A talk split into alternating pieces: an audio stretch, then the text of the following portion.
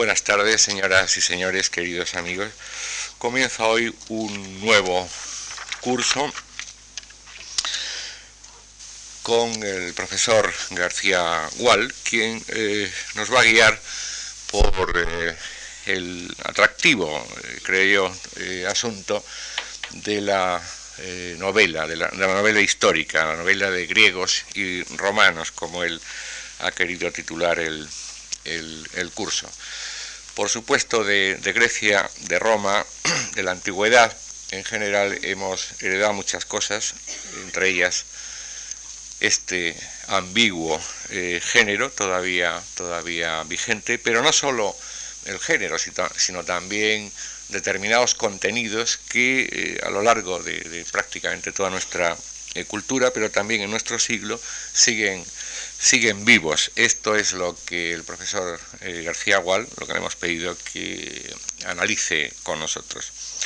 Don Carlos García Gual es mallorquín de 1943 y es eh, en la actualidad catedrático de Filología Griega en la Complutense. También es actualmente presidente de la Sociedad Española de Literatura General y Comparada. Ha publicado numerosos artículos, numerosos libros sobre eh, lingüística griega, literatura, filosofía y mitología antigua, y algunos sobre literatura eh, medieval. Entre sus libros, por ejemplo, yo destacaría en relación con este curso Los orígenes de la novela, primeras novelas europeas, Prometeo, mito y tragedia, mitos, viajes, héroes, Epicuro, La secta del perro, Los siete sabios y tres más, Historia del rey Arturo y de los nobles y errantes caballeros de la tabla redonda, etcétera, etcétera. Ha traducido varias obras de clásicos griegos, los líricos, Eurípides, Platón, Apolonio de Rodas, Aristóteles, y es asesor de una prestigiosa colección de versiones de autores helénicos, además de artículos especializados escribe con frecuencia, como ustedes bien saben, reseñas literarias en diversos periódicos y revistas. Quiero agradecer, en nombre de todos los que aquí trabajamos, al profesor García Gual su colaboración en nuestras actividades y a todos ustedes el que hayan tenido la bondad de acompañarnos.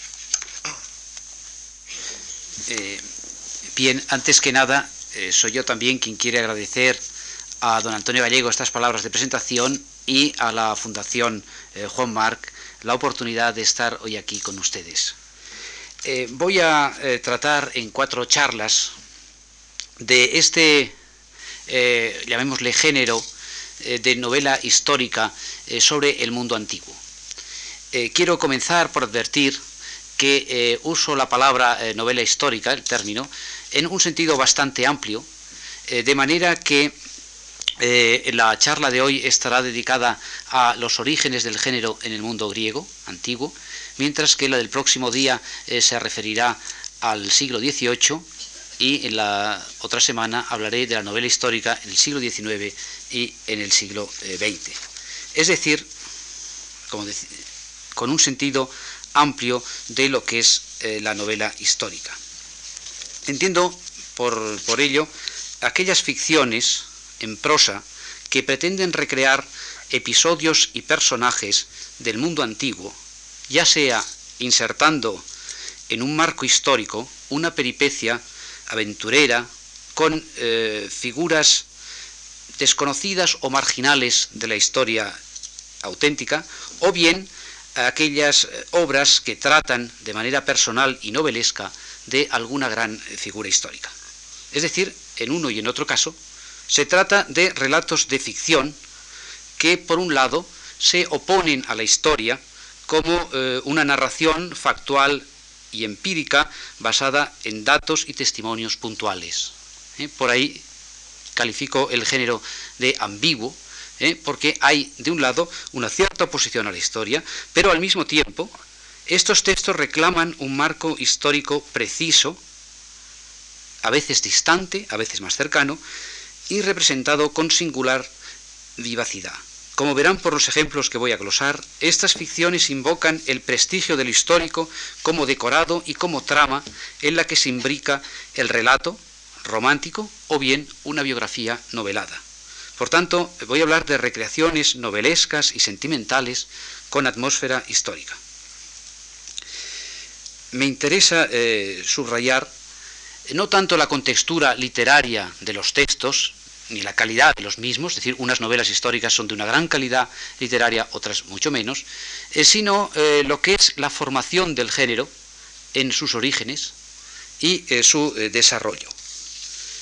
La representación del pasado del novelista es muy diferente de la del auténtico historiador, mientras que este, el historiador, ateniéndose a sus documentos, nos da una imagen del pasado podemos decir en blanco y negro, el novelista quiere invitarnos a vivir en este pasado que recrea con colores vivaces, juega con la libertad de imaginar testimonios directos o propone perspectivas más íntimas sobre hechos lejanos. Puede inventarse algún testigo próximo o dejar hablar a los mismos protagonistas mediante fingidas memorias o diarios personales. Mientras que el historiador debe atenerse a determinados hechos, generalmente a los grandes sucesos, ¿eh? a los eh, logros políticos, a los datos eh, de batallas, de grandes catástrofes, etc., un novelista puede jugar con el centro de atención, tanto si toma como base una peripecia sentimental, como si nos entra en el escenario, nos permite entrar en el escenario solemne de la historia, puede llevarnos incluso a las intimidades de los grandes reyes. Lo que nos propone la novela histórica es siempre pues un viaje en el tiempo y en especial hacia unas épocas interesantes. Es decir, eh, como iremos viendo, no a cualquier pasado, sino a uno en que el destino eh, de sus eh, protagonistas, de sus personajes, resulta especialmente afectado por una gran crisis histórica. Puede tratarse de un momento de plenitud, por ejemplo, del siglo de Pericles, de la época de César o de Augusto o de Adriano, o bien de épocas de crisis de valores, por ejemplo, los comienzos del cristianismo, el final del imperio romano, etc. Como señala David Loventhal en un libro que tiene un hermoso título que se llama El pasado es un país extraño, ¿eh? The Past is a Foreign Country, eh, algunas novelas usan la historia como eh, telón de fondo para caracteres imaginarios. Otras transforman en ficción las vidas de figuras reales e insertan episodios inventados entre sucesos reales.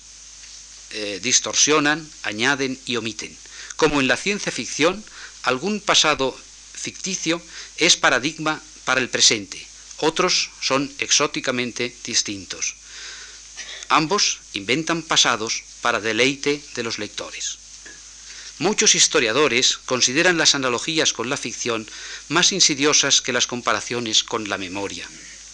Su disgusto, el de los historiadores, es mayor porque no pueden evitar cierta nota ficticia, cierta retórica en sus propias narrativas.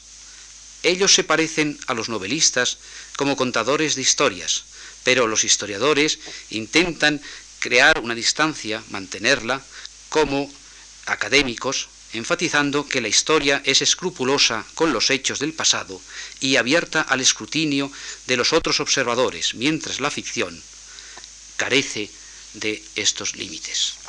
Es decir, ahí está la ambigüedad. ¿eh? La ambigüedad, eh, pues, consiste en que, de un lado, el novelista quiere darnos unos datos reales, exactos, pero eh, de otro lado eh, su trama es inventada. No es la exactitud de los datos ni el amontonamiento lo que define a una novela, sino la pretensión de recrear una atmósfera. En general una atmósfera mucho más animada y coloreada de lo que los escuetos datos de la, de la historiografía da. La ficción invita a aproximarnos a los hechos y a los personajes de manera mucho más libre que el relato histórico. Unas veces, como digo, el protagonista es de verdad un gran héroe, un personaje de rango real, pero la novela nos ofrece una visión próxima, íntima, eh, mucho más sentimental que la que dan las crónicas. En otro caso, la peripecia dramática está centrada en personajes secundarios que a su vez eh, están afectados por la marcha de la historia. Hay, pues, como apunto, dos esquemas básicos de la ficción, según que el protagonista sea un gran personaje o un héroe discreto y dudoso. De ambos ofrece historia, perdón, ofrece ejemplos la literatura griega. Por otro lado, como ya decía antes, y también esto creo que lo iremos viendo, en las novelas históricas tienden a recrear ciertas épocas que se sienten como especialmente significativas para el presente. Es decir, también esto debe ser considerado. ¿eh? La novela histórica habla de un pasado, pero un pasado que interesa al presente.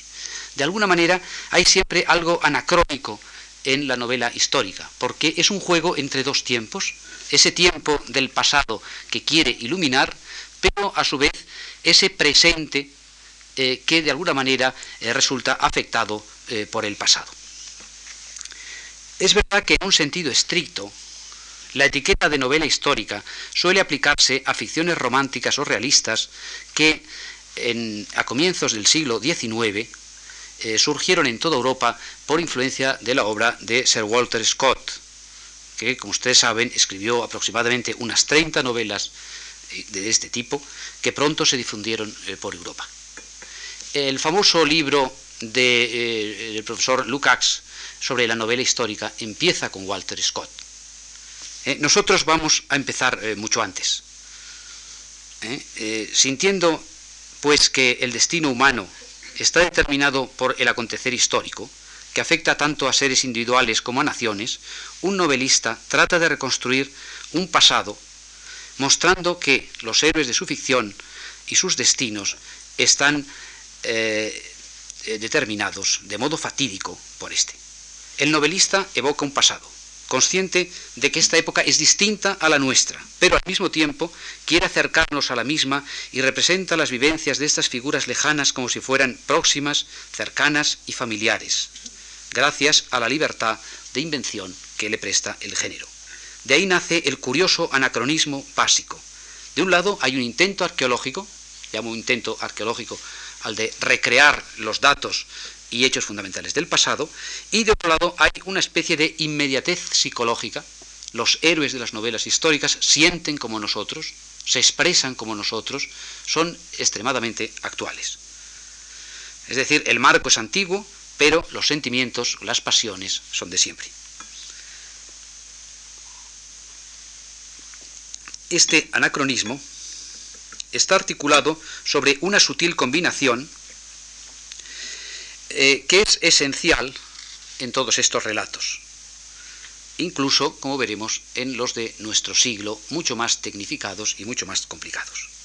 Por tanto, si usamos la etiqueta en sentido menos estricto eh, de lo que lo utilizaba eh, Lukács, como vamos a hacer aquí, podemos anticipar en mucho el nacimiento de la novela histórica. En un sentido amplio hay que decir que la primera novela eh, que tenemos es una novela histórica. La historia de la novela, pues, empieza con una novela histórica que es la que llamamos de Querias y Calirroe, por el nombre de sus protagonistas, y que se escribió en el siglo I de nuestra era. ¿Eh? y Calirroe eh, es una es una novela, una historia romántica, escrita por un autor llamado Caritón de Afrodisias, del que no conocemos más que este texto. Es una eh, novela realmente eh, eh, importante e interesante, que sin embargo fue prácticamente desconocida hasta el siglo XVIII. Esto ha hecho que haya tenido mucha menos repercusión en la historia de la literatura de la que merece. ¿Eh? Hoy día sí es muy conocida, desde el siglo XVIII se han hecho muchas ediciones y traducciones de esta novela, pero es una novela que ni durante la, Edad Media, ni durante el Renacimiento, ni durante eh, gran parte, gran parte del, XVIII fue conocida. ¿eh? y ha dejado escasa huella, por tanto, en la tradición occidental. luego, luego hablaré un poco, un, poco de ella. Este, este sería para mí el tipo eh, clásico de la que podemos llamar la novela romántico-histórica. Pero además de esta novela, eh, me gustaría hablar de otro tipo de, novela, que es la que llamaría de biografía novelada o biografía novelesca, de lo que eh, en la antigüedad tenemos dos hermosos ejemplos, ambos del siglo III después de Cristo, que son la vida de Alejandro de Macedonia, de un extraño escritor del que no sabemos tampoco nada más que, más que este texto, un extraño escritor, por una parte curiosamente ignorante, al que llamamos pseudo Calístenes, de otra parte extrañamente decisivo para lo que ha sido la literatura occidental posterior. De, este, de, esta biografía de Alejandro vendrán luego los libros medievales sobre Alejandro de los siglos XII y XIII, que han sido tan importantes para toda la historia de Occidente. Tanto, eh, tanto esta eh, biografía como la de Querias y, como la novela de Querias y Calirroe pues, eh, pueden ser vistos como los dos tipos básicos de la novela histórica. Podemos añadir otra biografía novelesca, que es la vida de Apolonio de Tiana, escrita por un famoso escritor del siglo III, Filóstrato, un gran sofista, donde se recrea la vida de un famoso personaje medio mago, medio reformador religioso, que vivió hacia el siglo I de nuestra era. ¿Eh? Eh, como digo, Filóstrato es del siglo III y lo que hace es recrear una, una vida, una vida novelesca, probablemente influida por la literatura cristiana, ¿eh? Apolonio de Tiana viene a ser una contrafigura de, Cristo, en lugar de, los evangelios tenemos aquí una biografía novelesca, es decir, una ficción sobre su figura. Hablemos un poco de eh, y Calirre. Como les digo, es para nosotros la primera novela griega entera. Nosotros hemos conservado cinco novelas griegas, eh, escritas entre el siglo I y el siglo III, o el siglo IV. Eh, de estas eh, cinco novelas conservadas, la más antigua es Quereas y Calirroe. No es la más famosa, por eso que les digo, porque durante muchos siglos estuvo perdida. No, no, tiene la fama de la novela de Heliodoro, por ejemplo, que es fundamental para la novela moderna, o la novela de Longo, Daphnis y Chloe, que es mucho más conocida, pero, eh, sin embargo, es una novela tan interesante como estas o más. Eh, la novela eh, de la novela de, de Caritón de Afrodisia empieza de una manera muy interesante con, con, esta frase, empieza así, yo, Caritón de Afrodisias, secretario del orador Atenágoras, voy a contar un suceso amoroso, en griego se dice pazos eroticón, que acaeció en Siracusa. ¿Eh? Ven ustedes, es muy curioso que este autor empieza por darnos su nombre. ¿eh? Yo, Caritón de Afrodisias. digamos, está firmada al principio.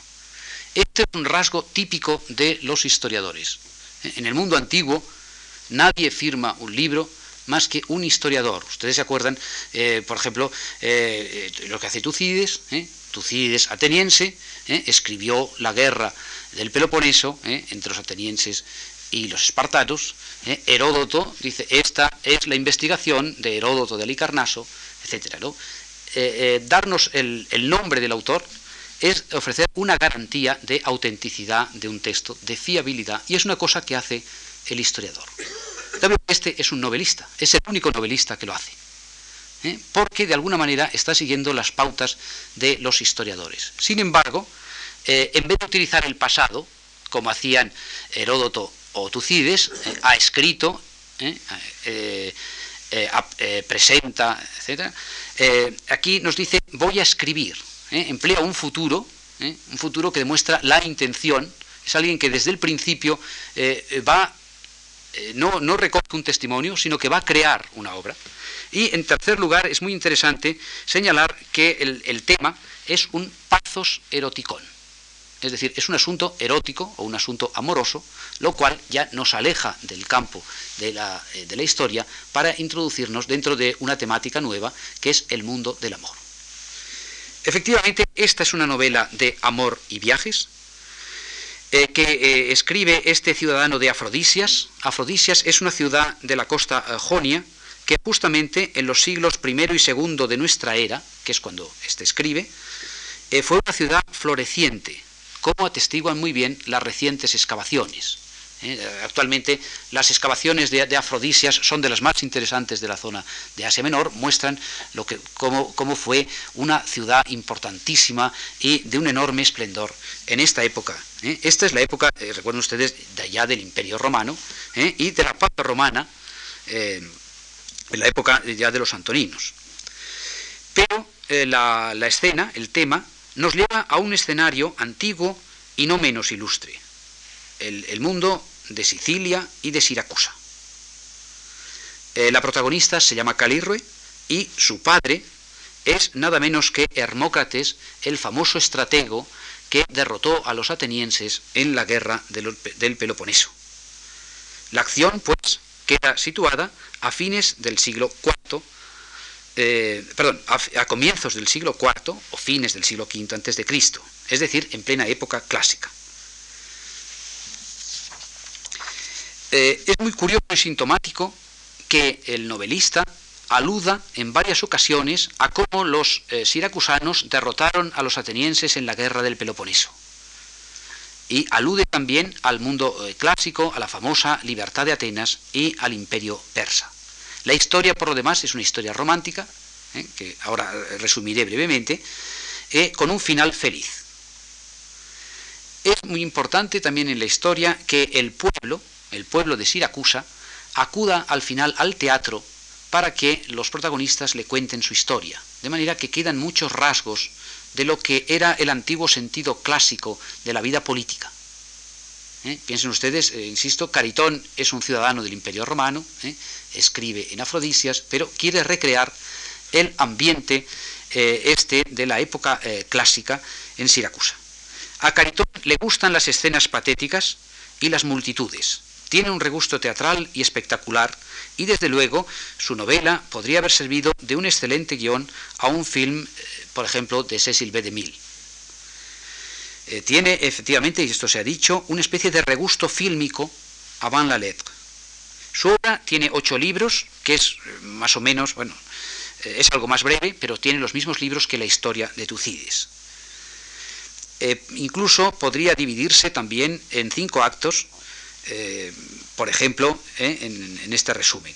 Primer acto, los jóvenes amantes, eh, ella se llama Calirroe y él se llama Quereas.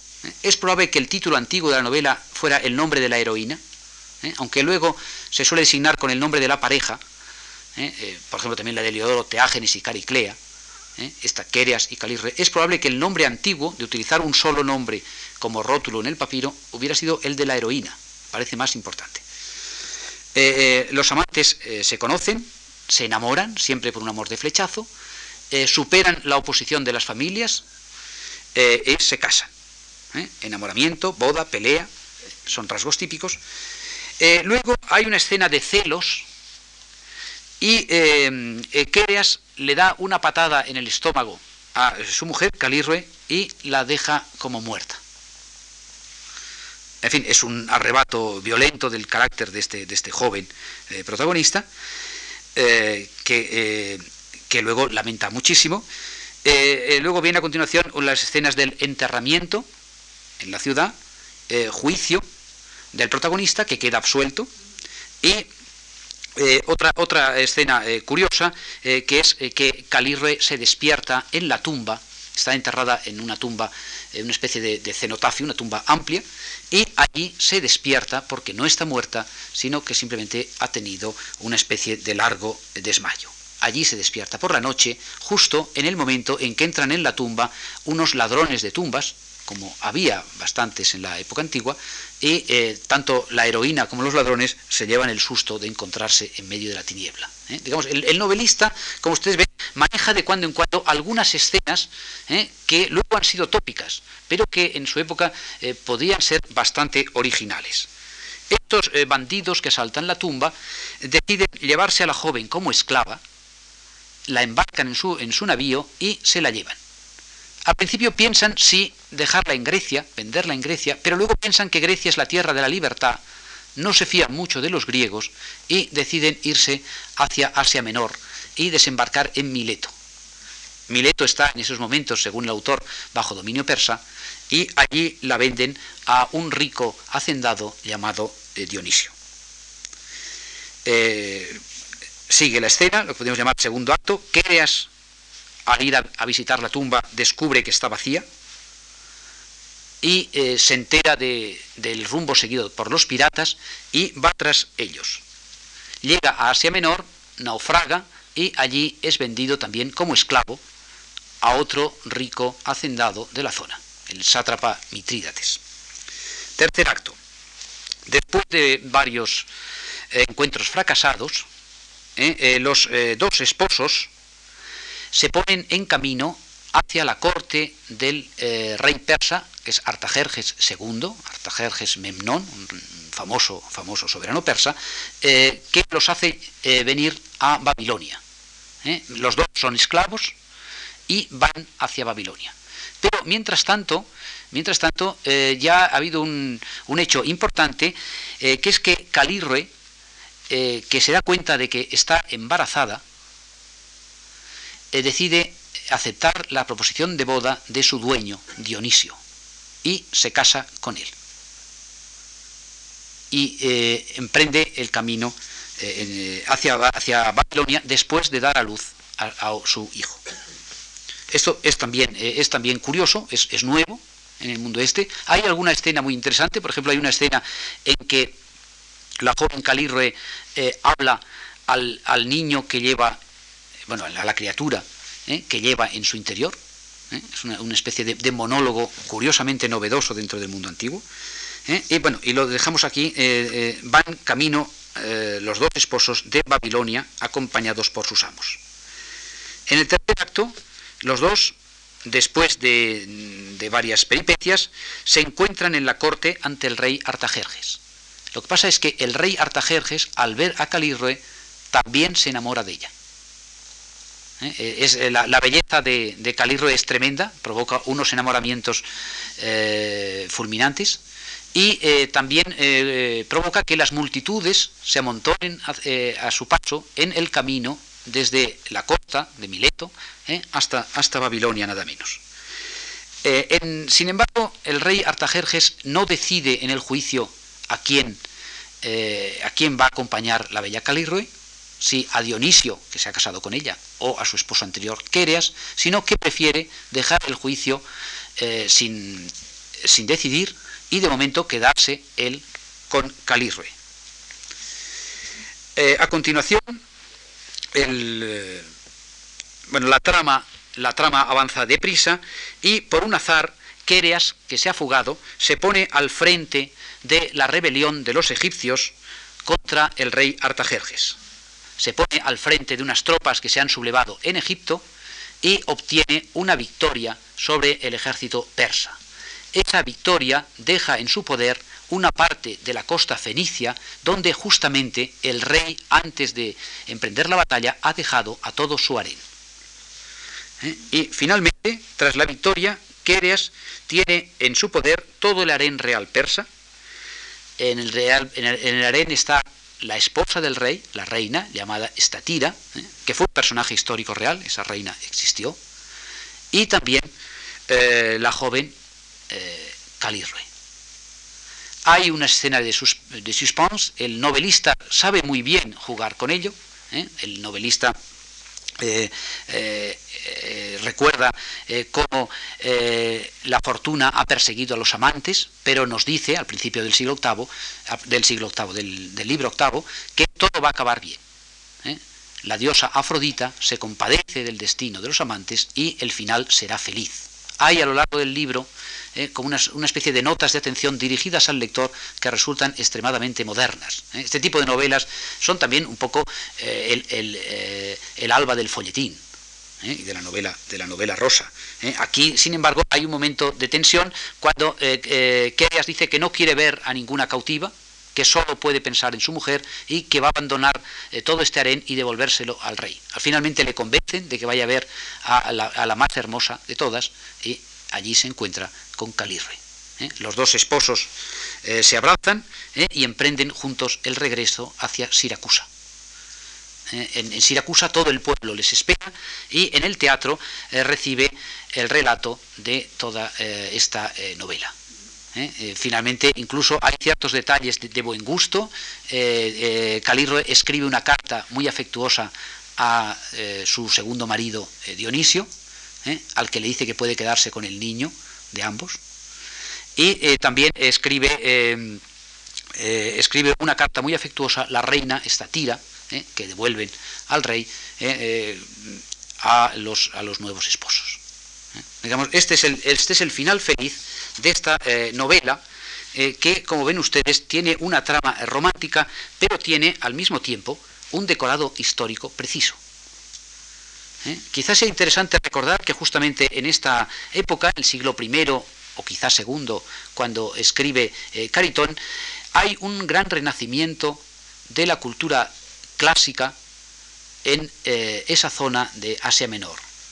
Eh, poco después será la época que se llama de la segunda sofística, en que eh, los oradores una y otra vez rememoran las glorias de Atenas, las glorias de la libertad, la lucha contra los persas, etc. es algo parecido a lo que de manera romántica, insisto, esto es una trama romántica 100%, hace este novelista. Eh, no importa que eh, algunos detalles no sean exactos. Por ejemplo, eh, por ejemplo, Hermócrates de Siracusa había muerto ya en el 407, mientras que el rey persa Artajerjes II Memnón reinó del 404 al 363. Mileto no estuvo bajo dominio persa hasta después del 387. rebeliones de los egipcios como la que acaudilla Queas contra los persas, se encuentran en los años 405, 389, 360 y 332, e incluso hubo otra rebelión en 460, en tiempos de Artajerjes I, pero no, no hay ninguna ¿eh? que pueda coincidir con la vida de Hermócrates y con el periodo de Artajerjes II. Pero eh, al novelista estos detalles tan concretos no le importan. ¿eh? mucho menos a un novelista antiguo que no tenía naturalmente unos archivos como los que puede tener ahora cualquiera. ¿Eh? hay que recordar que Sir Walter Scott comete también bastantes errores de este tipo, es decir, pequeños, pequeños errores. Y, en la novela no importa tanto la exactitud de los datos, cuanto la atmósfera, es decir, el ambiente, la impresión en el lector. Y esto aquí parece muy bien conseguido. Eh, en las novelas antiguas, conservadas, las otras cuatro, eh, no hay en ninguna este intento de precisión histórica. Solamente eh, Heliodoro, que nos habla de un reino en Etiopía, la, heroína de Heliodoro, Cariclea, es hija del rey de Etiopía, parece evocar un mundo lejano, fantástico y grandioso, pero sin ninguna precisión histórica. En cuanto a los otros novelistas, eh, aunque todas las novelas transcurren en un pasado más lejano, más próximo, eh, no buscan decorados históricos. De manera que la novela de Caritón es en este aspecto eh, singular. Algunos estudiosos han dicho que todas las novelas griegas eran novelas históricas. No es cierto. Todas las novelas griegas remiten a un pasado, pero lo que caracteriza a la novela histórica es la búsqueda de un pasado preciso. Es una búsqueda de un marco histórico determinado. Por ejemplo, está claro, en ninguna de las novelas griegas, que están todas escritas en tiempos del Imperio Romano, se habla de los romanos. ¿eh? Los romanos no aparecen nunca, en ninguna. Se suele hablar, por ejemplo, de los persas ¿eh? o de los antiguos griegos. Pero eh, un intento un intento de creación de novela histórica solo lo realizó Caritón entre los cinco novelistas que conocemos. Hubo, sin embargo, algunas novelas históricas más que conocemos por fragmentos. Una, por ejemplo, eh, la más antigua de todas, eh, es la novela que llamamos novela de Nino. ¿eh? Nino fue un antiguo rey de Asiria, casado con Semíramis. Y esta novela debe referirse a este personaje histórico. Tenemos solo tres fragmentos que hablan de ella. Una habla de un naufragio, otra de una escena de amor y otra de un rey que va al mando de sus ejércitos. Seguramente se trata de este rey asirio, pero no podemos precisar hasta qué punto el novelista buscaba una atmósfera precisa. Tenemos eh, fragmentos de otra que fue una novela bastante conocida, ¿eh? pero tenemos unos fragmentos muy breves. Es la que llamamos de Metíoco y Parténope. Eh, Metíoco y Parténope eh, eh, aparecen, aparte de estos fragmentos, en unos espléndidos mosaicos de una casa de Antioquía. de los mosaicos más hermosos del siglo II son estos de, de Antioquía que, como señala alguna inscripción, representaban escenas de esta novela. Esta novela ha aparecido también en parte traducida al siríaco, hay un texto siríaco del, sirio, del siglo X, que en parte traduce esta novela. De manera que esta novela fue una novela eh, bastante conocida, pero solamente tenemos un trozo, un trozo muy corto, en el que se, hay una escena de banquete. Sabemos que la heroína, Parténope, es la hija de Polícrates, el famoso tirano de Samos. ¿Eh? Recuerden ustedes, eh, la historia está muy bien contada por Heródoto. Probablemente el novelista se basa en el texto, en algunos aspectos, en el texto de Heródoto. Su amante, Emetíoco es hijo de Milcíades, el vencedor de Maratón. El banquete es, eh, es, una escena un tanto típica con una discusión sobre el eros, sobre el amor, como en el banquete de Platón. Pero los brindis, aquí el, jefe de la discusión, el, que dirige el, el, diálogo, es nada menos que el filósofo Anaxímenes de Mileto, y el poeta que elogia la belleza de los protagonistas es el lírico Íbico de Regio. Es decir, aquí todos los, principales personajes son personajes históricos e incluso de algunos de ellos de gran renombre literario. Pero la verdad es que solo tenemos esta escena de lo que debía ser una estupenda eh, novela histórica. En fin, aquí este sería el, ejemplo de lo que podemos llamar la novela romántica de tipo histórico en el mundo griego. Eh, frente a ellas están eh, las biografías novelescas, eh, yo quiero hablarles de las dos más importantes. Eh, son La vida de Apolonio de Tiana, escrita por Filóstrato a comienzos del siglo III de nuestra era, y La vida de Alejandro de la misma época, que atribuimos a un escritor de, muy mediocre categoría intelectual, insisto, y al que llamamos pseudo Calístenes, sin ninguna razón de peso. ¿Eh? Ustedes saben que Calístenes eh, fue un sobrino eh, de, Aristóteles que marchó con Alejandro como historiador, pero que murió bastante antes que Alejandro, condenado a muerte por conspirar contra él. En alguno de los manuscritos medievales de la novela aparece el nombre de Calístenes y por eso se habla de un tal pseudo Calístenes, pero no tiene, insisto, nada que ver con el Calístenes auténtico. Mientras que la vida de Apolonio está escrita por un excelente retórico que dice que se basa en apuntes de un testigo y discípulo de este mago o, santo pagano ¿eh? Eh, del siglo I y relabora los datos, compone escenas, diálogos y largos discursos en prosa brillante al servicio de una propaganda eh, casi agiográfica y nos cuenta, por ejemplo, los viajes de Apolonio de Grecia a Persia y luego a la India y luego a Etiopía, nos cuenta sus milagros, eh, sus, eh, sus, coloquios con los brahmanes y los gimnosofistas, nos cuenta incluso su, eh, su ascensión a los cielos y su resurrección, en todo en un estilo muy elevado, insisto, este es un, es un gran escritor, filósofo, en cambio, Pseudocalístenes es un, un, escritor mediocre, mediocre que sin embargo escribió uno de los textos eh, de más éxito de toda la antigüedad tardía. Eh, Calístenes compuso eh, una biografía pintoresca utilizando eh, varios textos anteriores. De una parte, tenía seguramente una biografía anterior, una biografía de Alejandro, que podíamos llamar una biografía dramática, una biografía del siglo I antes de Cristo, de colores muy fuertes. ¿Eh? donde estaban los episodios fundamentales de la, vida de Alejandro, pero en un tono retórico muy fuerte. En segundo lugar, tenía eh, una correspondencia, unas cartas, una especie, si quieren ustedes, de novela epistolar, entre Alejandro y Darío, eh, también seguramente del siglo I antes de Cristo, que era un producto retórico de la época. En las escuelas de retórica era muy corriente eh, que se propusiera como tema a los alumnos es escribir cartas de personajes famosos en tal o cual situación.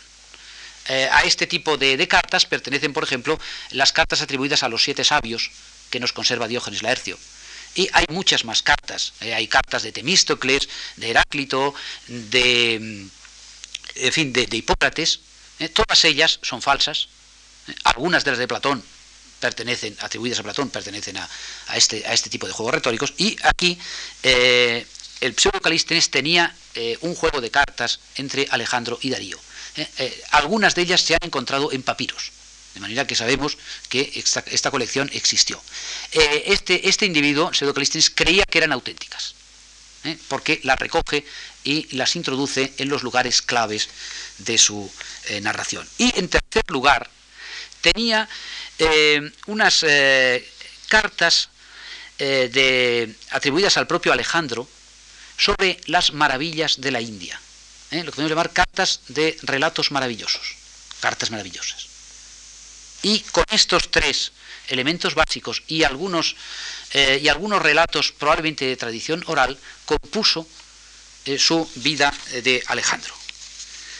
Basta leer unos párrafos, tanto de la de, de la de el Filócrato como de este, el Pseudocalístenes, para darse cuenta de que no nos tenemos aquí textos de historia, sino que tenemos aquí lo que para nosotros serían novelas. ¿eh? Naturalmente, los antiguos no sabían que eran novelas. ¿eh? Primero porque la novela no tenía ningún nombre, la novela fue un género anónimo en la antigüedad. Eh, segundo, porque seguramente tanto uno como otro autor querían que estos relatos fueran considerados como biografías de carácter histórico pero evidentemente no lo son ni por su tono eh, ni por su fondo. Eh, voy a hablar eh, sobre todo de la vida de Alejandro, que es un texto realmente fascinante. Hay que recordar que Alejandro Magno es probablemente el personaje sobre el que se han escrito más biografías novelescas, no solo biografías auténticas o que quieren ser históricas, sino biografías novelescas. piensen ustedes, por poner un ejemplo, incluso que un mismo escritor, en este caso una misma escritora, ha escrito una biografía histórica y luego una trilogía novelesca sobre Alejandro, como es el caso de Mary Renault, ¿eh? que tiene una vida de Alejandro, con datos históricos todos, y luego tiene una trilogía novelesca que se llama Fuego del Cielo, El muchacho persa y Juegos funerarios, donde trata el mismo material, pero a la manera novelesca. ¿eh? Digamos que la vida de, vida de Alejandro eh, pertenecería a este segundo género eh, y no al primero, no a la biografía histórica, no se parece, por ejemplo, a la biografía que escribe Plutarco, ustedes saben que Plutarco escribe una vida de Alejandro, sino que se parece a estas biografías noveladas. Voy a, voy, a, subrayar algunos datos de, esto. ¿no?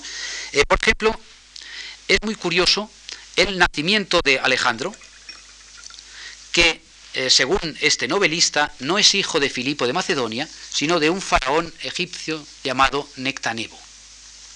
¿Eh? Es, lo que se cuenta al principio, como Nectanebo, que es una especie de mago, es un faraón que se dedica a la magia, un tanto pintoresco, ¿eh? porque practica el, arte que se llama de la lecanomancia, es decir, que tiene una especie de barreño con agua, y ahí es donde él ve el futuro, e incluso donde donde puede, puede ejercer eh, un tipo de influencias mágicas. ¿eh? Echa unos barquitos en el barreño, ¿eh? que simbolizan la, armada egipcia, otros barquitos que simbolizan la armada de, otro, de, otro, soberano, la armada persa, y según cómo les vaya, él ya sabe el futuro. Bueno, este, este, faraón, viendo que no le va a ir muy bien en Egipto, emigra a la corte de Macedonia, allí entra en relación con la reina Olimpíade y disfrazado del dios, de dios Amón, ¿eh? no sabemos hasta qué punto eh, eficaz en su disfraz, unas, eh, unas, versiones dicen que se le aparece en forma de serpiente, otras seguramente en forma del dios Amón con los cuernos esos de carnero, se acuesta con la reina y de ahí nacerá Alejandro. Este es uno de los rasgos curiosos de esta, de esta, vida, que está escrita probablemente por un alejandrino, es decir, por un habitante de Alejandría, de Egipto, eh, a comienzos del siglo III. ¿eh? Eh, entonces, hay muchos rasgos que subrayan la importancia que tiene Egipto en la vida de Alejandro, como este. Sería hijo de un faraón, de un faraón destronado de Egipto que se hacía pasar por el dios Amón. Por eso luego Alejandro en el futuro quiere ser reconocido como hijo de Amón. Este Alejandro, por otra parte, mata a su padre. Mata a su padre tirándolo a un pozo. Este es uno de los eh, episodios eh, curiosos de, esta obra, que tiene muchos, muchos más. Los más famosos episodios eh, fantásticos son la subida al cielo en un carro tirado por grifos y la bajada al fondo del mar en una bola de cristal, una especie de batiscafo improvisado Y también hay otros episodios, por ejemplo, buscando la fuente de la eterna juventud, penetra en el país de las sombras eternas, de donde logra salir, pero sin beber el agua de la fuente. Y también eh, hay eh, el coloquio con los gimnosofistas, muy, muy famoso, y eh, el encuentro con los árboles del sol y de la luna que le pronostican el futuro. estos, estos, encuentros, que claro no pertenecen a la historia, sino a la, a la leyenda fantástica, dan el tono de la, de la narración. Es muy curioso que este escritor, eh, desdeñe la historia, o por lo menos sea tan ignorante de la historia y de la geografía. Por ejemplo, eh, cree que el Éufrates y el Tigris desembocan en el Nilo. No sabe, por ejemplo, dónde está Esparta o quién era Platón. ¿eh? Lo cual indica, indica un, nivel intelectual muy bajo en la Alejandría del siglo III. por ejemplo, cita, como si fueran contemporáneas, a la ciudad de Platea y la de Antioquía. Pero Platea había sido destruida en la guerra del Peloponeso y Antioquía se fundó hacia el 300 a.C., es decir, después de muerto Alejandro. Eh, sin embargo, no le importa, ¿eh? no le importa. Eh, digamos, para él la geografía y la historia son algo meramente aparente, nombres que inserta en su, en su narración. Eh, sin embargo, hay que pensar eh, eh, que por un azar, por un azar, este, este pseudocalístenes viene a ser algo así como el, Homero de Alejandro, como el, escritor que en prosa escribe la última épica popular del mundo griego. Él lo que quiere, y lo logra, es subrayar que Alejandro es el último héroe, el gran héroe, el buscador de la inmortalidad, el explorador de Oriente, ¿eh? el, más eh, valeroso de los hombres. ¿eh? Si alguien merecía ser inmortal, era Alejandro. Pero Alejandro fracasó y murió envenenado, joven, en plena gloria, en Babilonia. Y así, digamos, este relato en una prosa más bien pobre, sin embargo, tiene una calidad trágica espléndida. Por ejemplo, hay, hay episodios como el, famoso episodio del encuentro con los árboles del sol y de la luna, eh, que vienen a estar en una zona que hoy sería el Turquestán, eh, eh, Alejandro acude a consultarlos, a estos dos árboles parlantes, y los árboles le profetizan que va a morir. Está bien contado, ¿no? Hay tres respuestas. La primera es que le dice que no pregunte más, que va a morir. La segunda es que le dice que no, que lo matarán los suyos. Y la tercera le dice que ya no verá nunca más a su madre y que este es el último año de su vida. ¿Eh? A continuación, eh, eh, Alejandro, muy triste, se dirige a Babilonia, donde le espera la muerte. diversos signos pronostican esa muerte. Este es un episodio curioso, ¿no? porque este episodio mm, impresionará a muchísimos escritores, no solo de la cultura griega, sino también de la cultura árabe. Por ejemplo, en el poema persa de Fidursi, del poema de los reyes, Shanamé, este poema está contado espléndidamente. ¿Eh? el fin de Alejandro. Alejandro que ha recorrido el mundo, llega al sitio este donde están los dos árboles, los árboles quietos, silenciosos, pero que hablan de cuando en cuando, ¿eh? y ahí se encuentra eh, con su destino. cuando, cuando, por ejemplo, Marco Polo vaya a China, siglo XIII, todavía oirá hablar de que en, cerca, de su, cerca del camino se encuentran los dos árboles del sol y la luna que hablaron con Alejandro.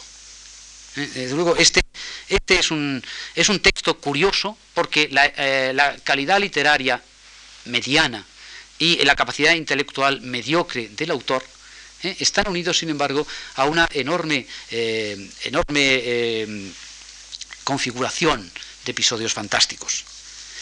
Pero hay, hay alguna, alguna otra obra que podría ser calificada de novela histórica, lo que no voy a entrar, eh, por ejemplo, unas cartas atribuidas a eh, Quión de Heraclea, que eh, están escritas en el siglo I, pero atribuidas a este Quión, que era un, un personaje que vivió en Heraclea en el siglo IV, y son unas cartas que evocan la época y serían una novela epistolar. Pero frente a las otras dos biografías de que les he hablado, es un texto mucho menor.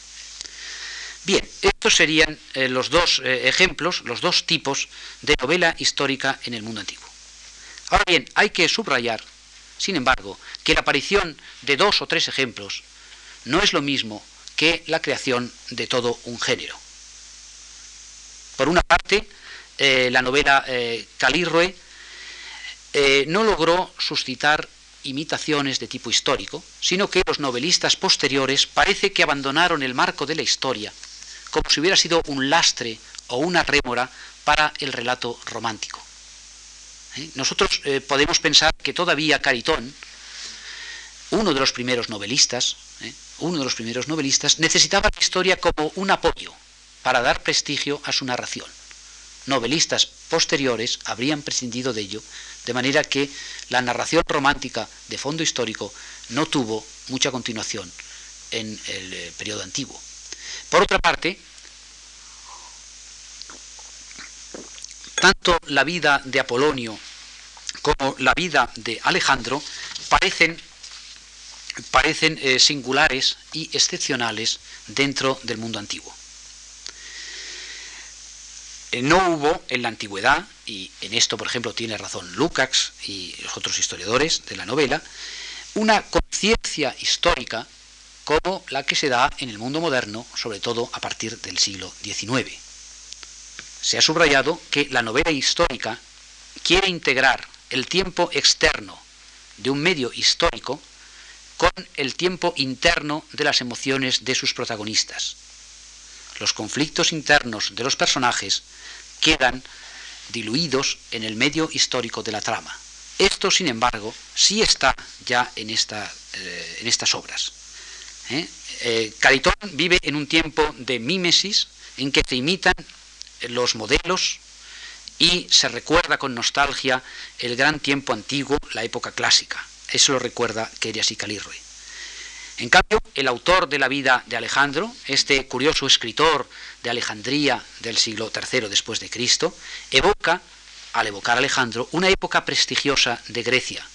Se centra en la silueta y la gesta del máximo conquistador, que es imaginado con tremenda simpatía, mitificado como personaje de ficción, pero visto con enfoque novelesco en lo que tenía de más personal e irrepetible, Alejandro es un héroe histórico al que sentimos presente en toda su humanidad, dibujado de manera un tanto ingenua y tosca, a través de extraños episodios y trazos fantásticos, frente a los monstruos, frente a las amazonas, los gimnosofistas y todo un oriente fabuloso, en su ascensión celeste y en su inmersión submarina, Alejandro es un personaje novelesco, desde luego, pero también sigue siendo un personaje de un pasado histórico eh, luminoso y ejemplar. En este sentido, podemos hablar de que la novela histórica eh, comienza en Grecia, aunque eh, no sea un género que tenga una continuidad.